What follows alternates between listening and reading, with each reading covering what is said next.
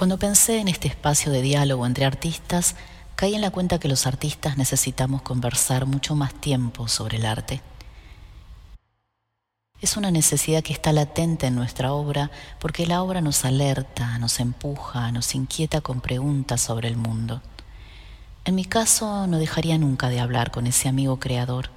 Pasaría días en conversaciones y lo hago también con grandes artistas de todos los tiempos. Solo que como toda amistad uno elige a los amigos y a veces los amigos aparecen azarosamente. Y sucede que a veces me encuentro dialogando con pintores y otras con poetas.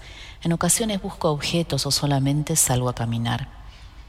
Me he dispuesto tantas veces a rescatar esos estados creativos vitales que mi trabajo es como una feria itinerante.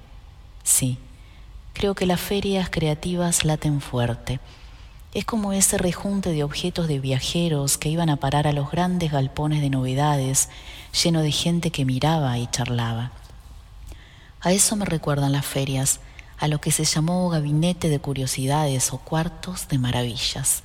Mapas, caracolas extrañas, libros, insectos de los más variados, zapatos y vestidos, todo tipo de objetos, pinturas. En mi convencimiento una obra no surge de un único estado meditativo, necesario por cierto, sino de que ese estado, si es verdaderamente profundo, estalla o irradia movimientos hacia el exterior, porque nada se mueve con condiciones, no puede uno medir los movimientos. Si algo se mueve, amigos artistas, se mueve. En las ferias el ojo vaga moviéndose y escuchando. ¿Qué cosas? El murmullo sostenido de los seres y las cosas del lugar.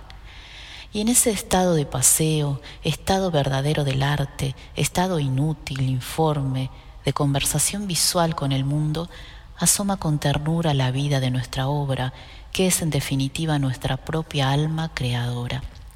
Sí, Digo alma porque el arte es, según mi experiencia, un estado amoroso de hallazgos singulares que nos pertenecen desde siempre y que vamos en su busca.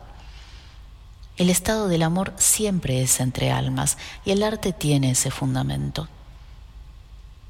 El arte es curiosidad, no conocimiento, pero desde esa curiosa necesidad del alma es que se vuelve sabedor de las cosas, sabe por azar, no por método, sabe porque intuye, no porque calcula, sabe porque ignora, que busca conocer y en ese dificultoso camino de preguntas termina por saber que tiene un alma eternamente curiosa.